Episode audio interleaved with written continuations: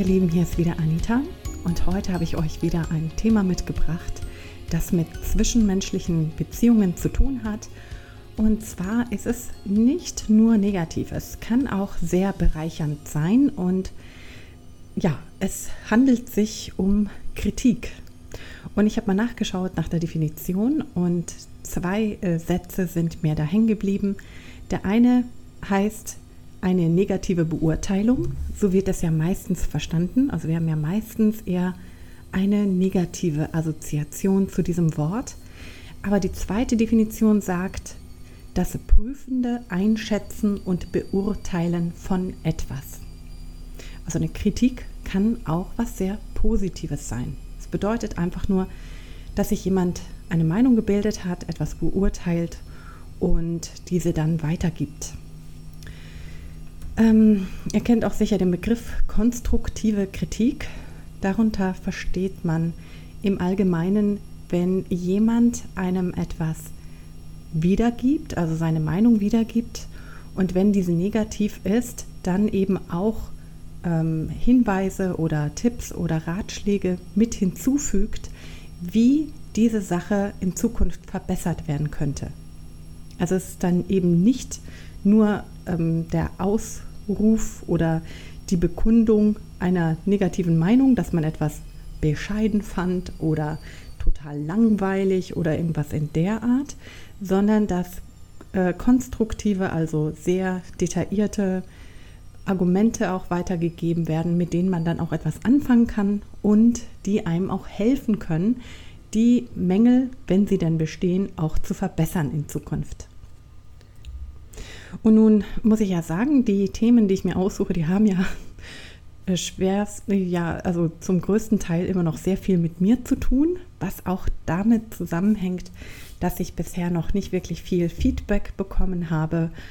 Ähm, also hier auch der Hinweis, wenn ihr mal ein Thema habt, irgendeine Frage oder auch irgendein biblisches Thema oder so, das euch interessiert und worüber ich vielleicht mal ein Thema machen könnte, dann könnt ihr mir gerne schreiben. Da werde ich dann sehr gerne darauf reagieren.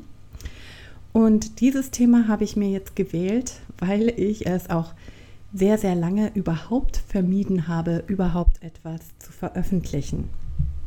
Also ich habe schon im Hinterkopf gemerkt, sollte da Kritik kommen, dann müsste ich mir genauer überlegen, wie ich damit umgehe. Und ja, ähm, was das vielleicht mit mir machen könnte. Denn manchen scheint das ja nicht viel auszumachen. Da muss ich immer an meinen Mann denken, wenn man den kritisiert. Das äh, perlt ab wie an so, ein, so einer Teflonjacke oder Schuhe. Und es ist allerdings ein wichtiges Thema, denn unser Ziel, das weiche Herz, von dem ich schon manchmal gesprochen habe, das ist das Herz, das so gefestigt und so verwurzelt ist mit Jesus und der Rechtfertigung und all diesen anderen tollen christlichen Begriffen. Also dass eben einfach so in der Liebe verwurzelt ist, dass es im Prinzip ziemlich kugelfest ist oder bulletproof, wie das immer im Englischen genannt wird. Und das ist ja mein Ziel. Ich wünsche mir immer mehr verwandelt zu werden und ein Herz zu haben, das sehr gut und sehr leicht mit Kritik umgehen kann. Und das ist es, das ist eben das Ziel. Und dazu kann ich, das kann ich schon zum ersten Punkt machen. Denn äh, wenn, wenn wir mit negativen Gefühlen welcher Art auch immer zu tun haben, sei es Kritik oder wenn jemand einfach lieblos sich uns gegenüber verhält oder wenn wir wütend sind oder von uns selbst enttäuscht sind, das sind solche Alarmsignale, die uns einfach auch zeigen können, wo wir noch Heilung brauchen und wo wir unsere Sicherheit noch nicht wirklich aus der Liebe Gottes nehmen, wo wir immer noch nach, nach der Anerkennung von anderen Menschen suchen oder wo wir unerfüllte Bedürfnisse haben, wo vielleicht auch eine Leere ist. Und all das können wir zu Gott bringen diesen Vers, erforsche mein Herz und siehe, wie ich es meine, habe ich ja mehrmals gebracht. Und deswegen können solche Dinge, wo wir Konflikte haben oder mit Unvergebenheit zu tun haben, und all diese Dinge, die eben weniger Freude in uns hervorbringen, einen wunderbaren Dienst uns leisten, indem sie uns einfach diesen Spiegel vorhalten, dass wir erkennen können, Achtung, hier ist noch etwas. Hier können wir noch mal weiter forschen lassen. Also es geht eigentlich mehr um so eine Art Symptombehandlung oder eine Untersuchung und Kritik kann eine davon sein. Ein sehr gutes Werkzeug. Und zum zweiten Punkt, da möchte ich euch einfach nur ein paar Dinge wissen lassen, auch wenn ihr die schon längst wisst. Und zwar, wir werden alle kritisiert. Auch dann, wenn wir keinen Podcast haben oder YouTube-Channel oder auf irgendeiner Bühne stehen oder sonst irgendwie im äh, öffentlichen Auge sind.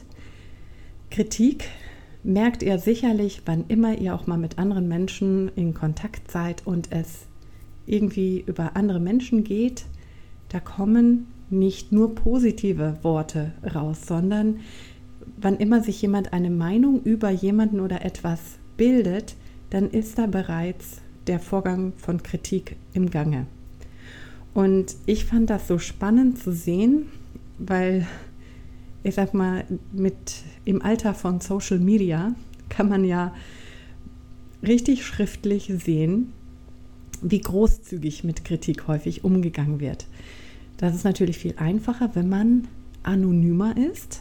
Das hat übrigens mit Autofahrern ist das auch so. Da gibt es sogar einige Studien. Also wenn, wenn Autofahrer sich so heftig anfluchen können, das hat viel mit dieser Anonymität zu tun, weil diese Distanz zueinander besteht. Und wenn man den direkten Kontakt hat, dann würden diese Menschen ganz anders miteinander umgehen. Aber Facebook, YouTube, Twitter, Instagram und all diese Dinge, die bieten ja ebenfalls so ein Stück Anonymität, so ein bisschen Distanz, die es den Menschen dann nochmal leichter macht, auch alle negativen Gedanken von sich zu geben. Und ich fand es nur so krass, dass manchmal auch unter den tollsten Videos oder Aufnahmen, Podcast-Aufnahmen, immer auch viele negative Kommentare zu finden waren. Ich habe immer noch gedacht, wie, wie, wie, kann man da was Negatives finden? Das ist so brillant und trotzdem finden selbst die erfolgreichsten, beliebtesten Menschen, die vorbildlichsten Leute immer wieder solche Kommentare unter ihren Werken. Da ist mir auch der, ein Zitat eingefallen von Bruce Lee. Der hat gesagt, wenn du kritisiert wirst, dann musst du irgendetwas richtig machen. Denn man greift nur denjenigen an, der den Ball hat. Also, Kritik kann also auch was sehr Gutes sein, kann ein Zeichen auch für, ja, dafür sein, dass man etwas richtig macht. Das heißt also, wir, wir dürfen gelassener sein und wissen, dass jeder kritisiert wird und damit brauchen wir es auch nicht so ernst nehmen, wie es manchmal geschieht. Allerdings merke ich auch, dass viel Kritik überhaupt nicht offen geäußert wird. Es ist ja nicht so, dass ja, dass wir jeden über YouTube äh, kritisieren könnten oder so. Und gerade wenn man sich kennt, dann wird so etwas eher hintenrum gemacht. Da kann ich euch noch auf die, die Podcast-Folge zum Thema Lästern hinweisen. Ist natürlich auch sehr traurig, wenn das geschieht, aber vermeiden lässt es sich sicherlich nicht. Nur ist es auch so, dass der größte Teil der Kritik wahrscheinlich sehr irrelevant ist. YouTube ist da ein ganz gutes Beispiel. Da merkt man ja auch viele von diesen Sätzen, die manchmal drunter geschrieben werden, die ja einfach wenig Inhalt haben, die einfach nur sagen, ist blöd oder sowas. Das sind solche Dinge, die man getrost ignorieren kann. Aber auch in unserem Zwischenleben gibt es ja häufig solche Ausrufe oder Bemerkungen, die Leute machen. Und wenn man ein bisschen mehr darüber nachdenkt, dann wird euch wahrscheinlich sehr schnell klar, das hat er nur gesagt, weil er gerade verärgert war oder nicht großartig nachgedacht hat was er da gerade sagt. Und viele der kritischen Bemerkungen, die gemacht werden, sind meistens auch nicht als echte Angriffe zu verstehen, weil viele Dinge einfach, ja, ohne großartiges Nachdenken gesagt werden. Der zum dritten Punkt. Und äh, den habe ich einfach nur Durchatmen genannt. Denn wann immer wir kritisiert werden, dann ist die erste Reaktion entweder die, dass man in den Gegeneingriff äh, übergeht und schnell irgendwas, ja, vielleicht eine andere Kritik entgegenschleudert oder viele Argumente ausspricht, warum die Kritik eben nicht angebracht ist. Oder wenn jemand empfindlicher ist, der wird sich vielleicht dann eher zurückziehen und äh, ja auch mit vielen Selbstzweifeln zu tun haben und vielleicht auch die Beziehung plötzlich anzweifeln und solche Dinge. Und ich finde, dass wir da auch einige Beispiele oder Vorbilder in der Bibel finden können für diesen Punkt. Denn ich, also wenn man jetzt die Evangelien liest über Jesus, und Jesus wurde ja auch mehrmals kritisiert, da wissen wir nicht, in welcher Geschwindigkeit er geantwortet hat oder mit welcher Tonalität und so etwas. Aber dennoch ist ziemlich klar, dass Jesus sehr überlegt geantwortet hat. Da kamen keine unüberlegten Worte oder Gegenangriffe mit, einer, mit einem pumpigen Unterton rüber. Und er wusste auch immer, was für eine Intention hinter der Kritik oder der Anschuldigung steht und hat somit auch immer die richtigen Worte gewusst, wie er dem kontern kann. Sehr beeindruckend finde ich aber auch eine Geschichte von David und die werde ich jetzt nicht komplett durchlesen oder erzählen, die könnt ihr finden in 1 Samuel 30. Äh, ganz kurze Zusammenfassung. Davids Frauen und äh, Kinder, die in dem Dorf Ziklag waren, die wurden vertrieben von den Amalekitern. Und äh, während eben die Krieger und Soldaten Davids unterwegs waren und äh, eine andere Schlacht getrieben haben, und als sie zurückkamen und dann gesehen haben, dass die Frauen und Kinder alle weg waren und dass die Stadt äh, verbrannt wurde, waren sie entsprechend verstört und äh, dann heißt es sogar, dass sie David steinigen wollten. Also das ist jetzt nicht nur normale Kritik, Ne? Sie haben ja David dann beschuldigt, haben ihm die Schuld gegeben dafür, dass nun die Frauen und Kinder verloren gegangen sind und auch der gesamte Besitz zerstört wurde. Und dann heißt es ganz unspektakulär ab Vers 6, ähm, ja, und David war sehr geängstigt, denn das Volk wollte ihn steinigen. Denn des ganzen Volkes Seele war unwillig ein jeglicher um seine Söhne und Töchter willen. David aber stärkte sich in dem Herrn, seinem Gott. Ist also ein bisschen mehr als nur durchatmen.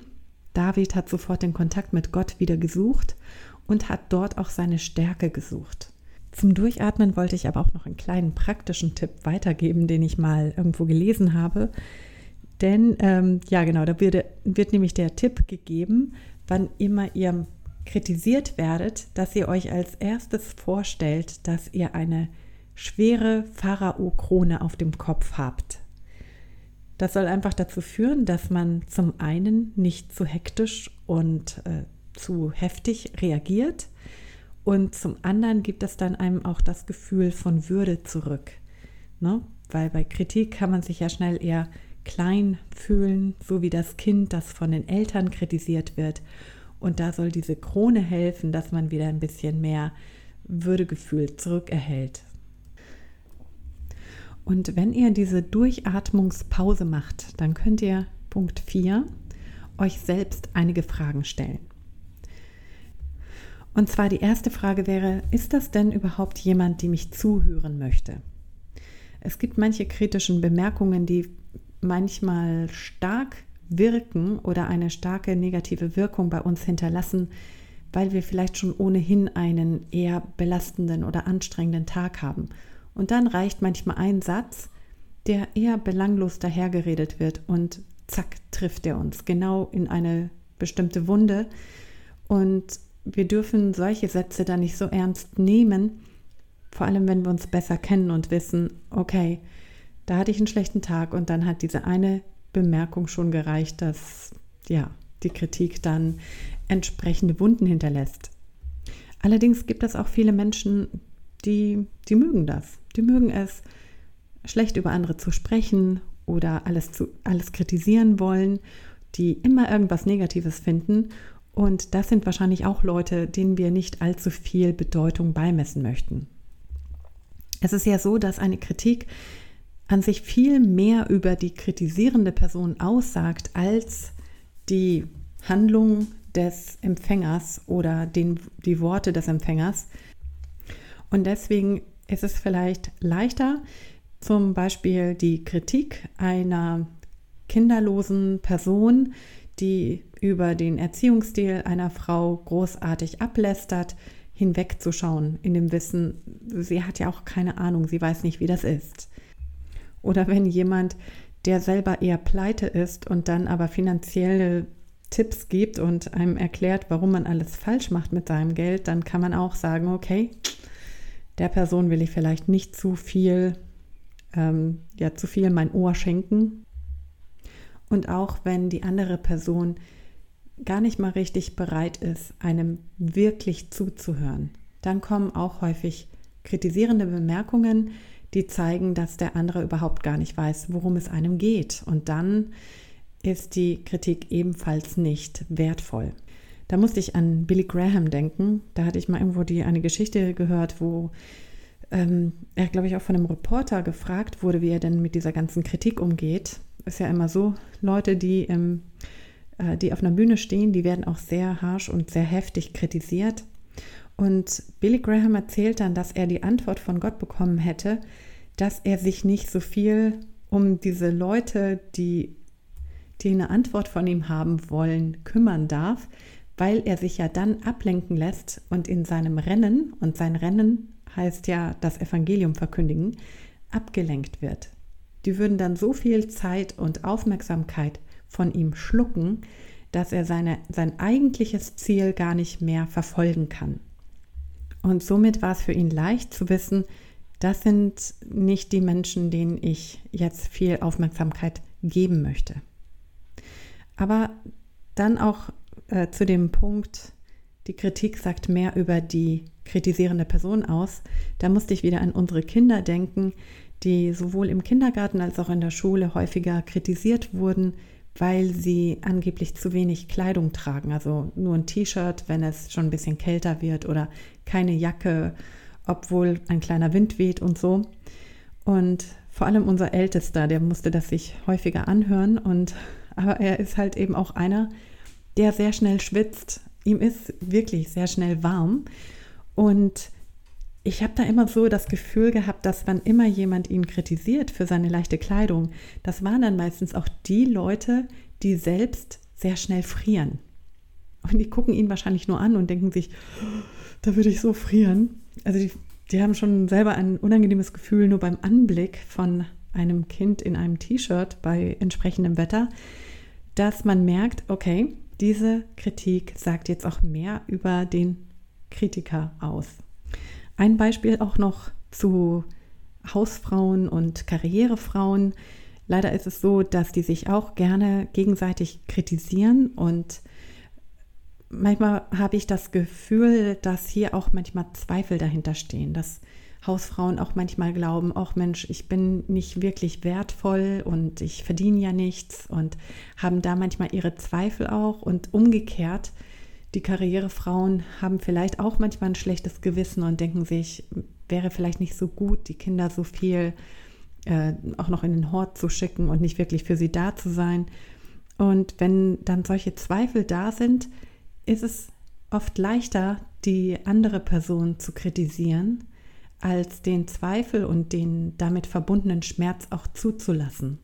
Ja, aber wir brauchen nicht nur uns selbst Fragen stellen, sondern wir können, vor allem wenn die Person uns vielleicht auch ein bisschen näher steht, der Person Fragen stellen.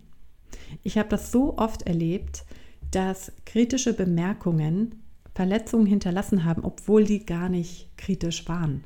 Also die wurden nur so vom Empfänger empfunden.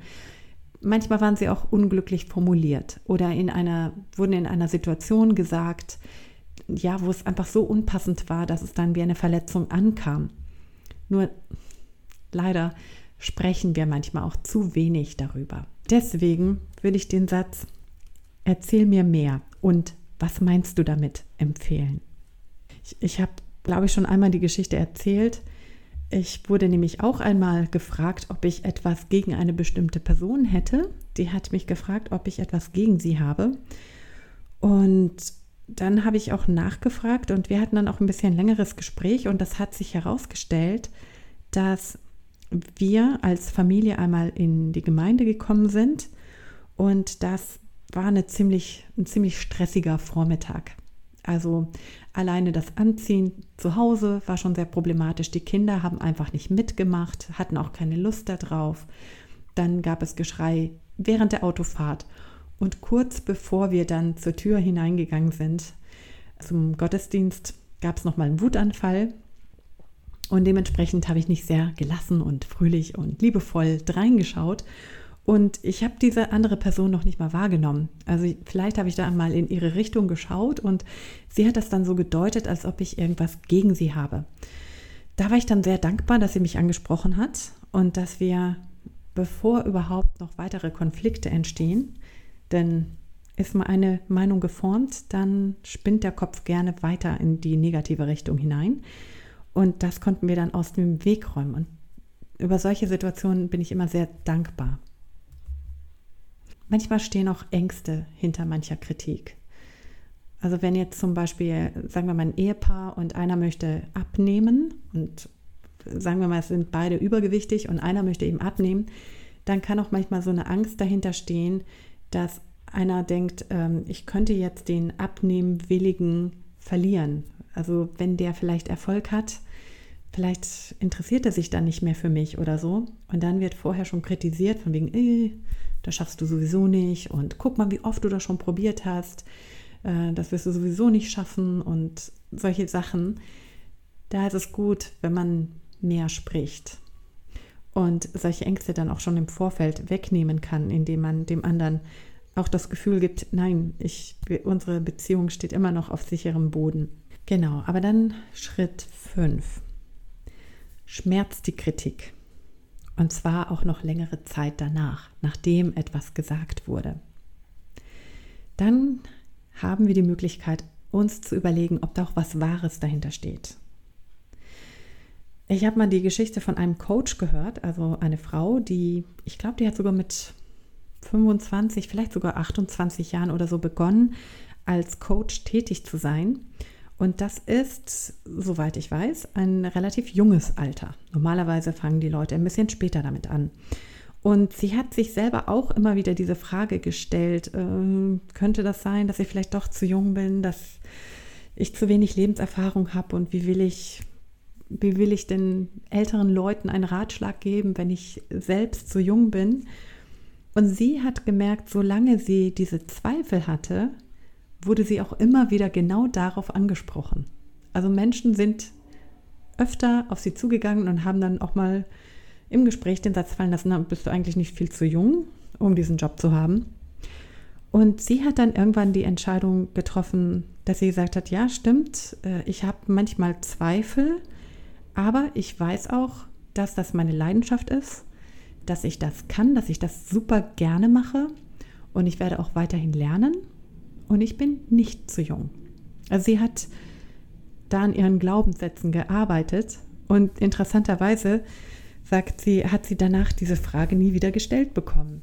Als ob die Umwelt solche Zweifel auch etwas wahrnimmt und dann einen darauf anspricht. Und wenn manche kritischen Bemerkungen immer wieder Schmerzen bei uns auslösen, dann dürfen wir mal nachfragen, was dahinter steht ob wir uns selbst vielleicht auch eine Frage noch nicht richtig beantwortet haben und ob wir unser, unser großes Ziel noch nicht im Auge haben und uns deswegen auch von Kleinigkeiten ablenken lassen. Ich musste da auch an ein berühmtes Beispiel aus der Bibel denken, denn ihr kennt bestimmt die Geschichte mit dem reichen Jüngling, der zu Jesus kommt und ihn fragt, was ihm denn noch fehlt, um gerettet zu werden. Und dann heißt es, dass Jesus ihm erstmal die Frage stellt, was steht denn im, was steht denn im Gesetz? Und er sagt etwas auch von den zehn Geboten und dass er die immer eingehalten hätte. Aber Jesus sagt ihm dann am Ende, dass ihm noch eine Sache fehlt. Und zwar solle er seinen gesamten Besitz verkaufen, ihn an die Armen geben und dann Jesus nachfolgen. Und daraufhin heißt es, dass der Jüngling traurig weggeht, dass er traurig reinschaut und weggeht. Er ist also tief getroffen von dieser Kritik.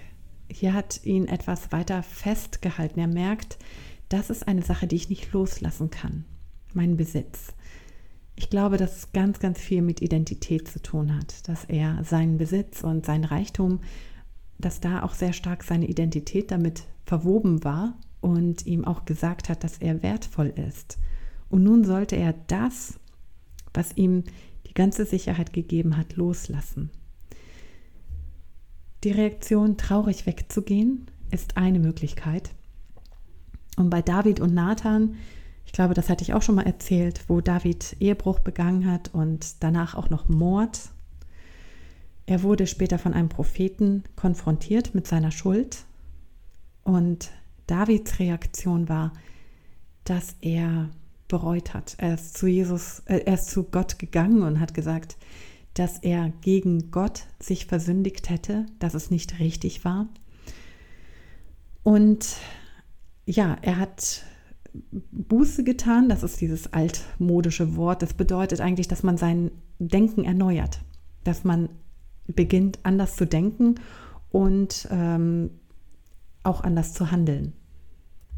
Und das ist natürlich der sehr, sehr mutige Schritt oder die mutige Reaktion auf Kritik, wenn wir sie, wenn wir sie als wahr erkennen, dann ist sie nämlich ein Geschenk. Und dann können wir sogar dem Kritiker danken, können ihm danken, dass er uns etwas offenbart hat, was offensichtlich sehr wichtig ist. Und damit komme ich dann auch schon zum sechsten und letzten Punkt. Und der sagt, was sind meine wahren Werte? Das ist wahrscheinlich der allerwichtigste Schritt. Denn warum schmerzt es zum Beispiel, wenn jemand einen Kommentar über mein Aussehen macht, obwohl, obwohl mir Äußerlichkeiten eigentlich gar nicht so wichtig sind? Wenn ich das nämlich behaupte, dann merke ich vielleicht, oha, hier ist vielleicht eine Korrektur angesagt. Denn wenn eine Bemerkung ja mich so schnell aus der Bahn wirft, dann müsste ich mir vielleicht mal überlegen, ob der Wert Äußerlichkeiten einen zu hohen Wert in meinem Denksystem hat. Oder wenn jemand den Satz zu hören bekommt, wo es heißt, ja, dein Kind sieht dich ja fast gar nicht und du verbringst ja fast keine Zeit mit deinen Kindern, dann merkst du vielleicht auch, ja, stimmt, eigentlich, eigentlich ist mir ja Familienzeit wirklich wichtig und ich behaupte das immer nur, aber meine Taten zeigen etwas anderes. Was ist mir wirklich, wirklich wichtig? Wenn wir wissen, was unser Ziel ist, dann können ganz viele kritische Bemerkungen einfach an uns herabprallen, abprallen, wenn sie ein Thema betreffen, das nichts mit unseren hohen Werten zu tun hat. Und da würde ich euch auch nochmal die Geschichte von David und Goliath, die super berühmte Geschichte, empfehlen, dass ihr die nochmal lest. Die könnt ihr in 1 Samuel Kapitel 17 finden. Und ich finde das so erstaunlich, denn David, der hatte eigentlich nicht die besten Startvoraussetzungen. Er wurde ja nicht als Krieger ausgebildet.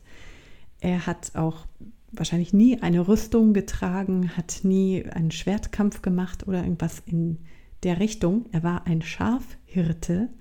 Das heißt, er war ja einer, er wurde von seinen Geschwistern als der geringfügigste angesehen, denn die Schafhirten, das waren ja die, die auch so ziemlich gestunken haben, die, hm, die wurden nicht so gerne an den Essenstisch gebeten oder ein bisschen weiter hinten mussten die dann sitzen. Er war der Jüngste und somit der Kleinste in seiner Familie. Und dann wurde ja das israelische Volk angeklagt von den Philistern. Die haben ja die Israeliten unterdrückt. Und dann haben sie diesen größten, also diesen wirklich gigantischen Krieger nach vorne geschickt, den Goliath. Und der hat sich richtig lustig gemacht über Israel und über den Gott Israels. David bekommt das zu hören Und er weiß auch, dass sich bislang kein Mann gefunden hat, der sich auf diesen Zweikampf, zu dem Goliath aufgerufen hat, einlässt. Keiner hat Mut genug, um sich solch einem Kampf zu stellen. Denn der Goliath, der sieht riesig aus, stark aus, hat eine krasse Rüstung, hat viel Kriegserfahrung und wahrscheinlich hat er auch einen heftigen Ruf gehabt als heftiger Krieger. Und so kommt der Tag ein Tag aus und verlacht Israel und es findet sich keiner, der sich gegen ihn stellen will. Und David, ich denke mir auch, das muss auch so krass gewesen sein, ähm, auch allein gedanklich. Er müsste ja wissen, dass er ja auch als arrogant, spötterhaft ähm, rübergekommen sein müsste, wenn er dann sagt, ich stelle mich aber diesem Kampf.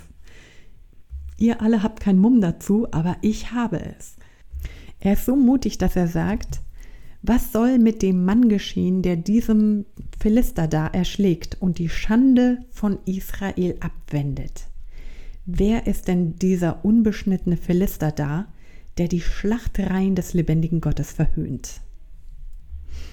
Und dann bekommt er auch ganz kräftig Kritik von seinem ältesten Bruder, dem Eliab, der ihm dann auch sagt, warum bist du überhaupt hergekommen und wem hast du jene paar Schafe in der Wüste überlassen? Ich erkenne deine Vermessenheit wohl und die Bosheit deines Herzens, denn du bist ja nur hergekommen, um dem Kampf zuzusehen. Und David antwortete, was habe ich denn getan? Ist es nicht der Mühe wert? Er glaubt also, dass es ein sehr wichtiger Kampf ist, den man sich zu stellen habe, dass es sehr wohl die Mühe wert ist. Und dann wird er zum König Israels geholt, der kleine David. Und zu Saul sagt er dann, niemand lasse seinetwegen den Mut sinken, also seinetwegen des Philisters wegen. Dein Knecht, und damit meint er sich selbst, will hingehen und mit diesem Philister kämpfen. Und dann bekommt er auch Kritik von Saul. Saul sagte zu David, Du kannst nicht zu diesem Philister gehen, um mit ihm zu kämpfen, denn du bist ein junger Mann, er aber ist ein Kriegsmann von seiner Jugend auf. Da sagte David zu Saul, Dein Knecht weidete die Schafe für seinen Vater. Wenn dann ein Löwe oder ein Bär kam und ein Schaf vor der Herde wegtrug, dann lief ich ihm nach und schlug ihn und entriss es seinem Rachen. Und wenn er sich gegen mich erhob, ergriff ich ihn bei seinem Bart und schlug ihn und tötete ihn.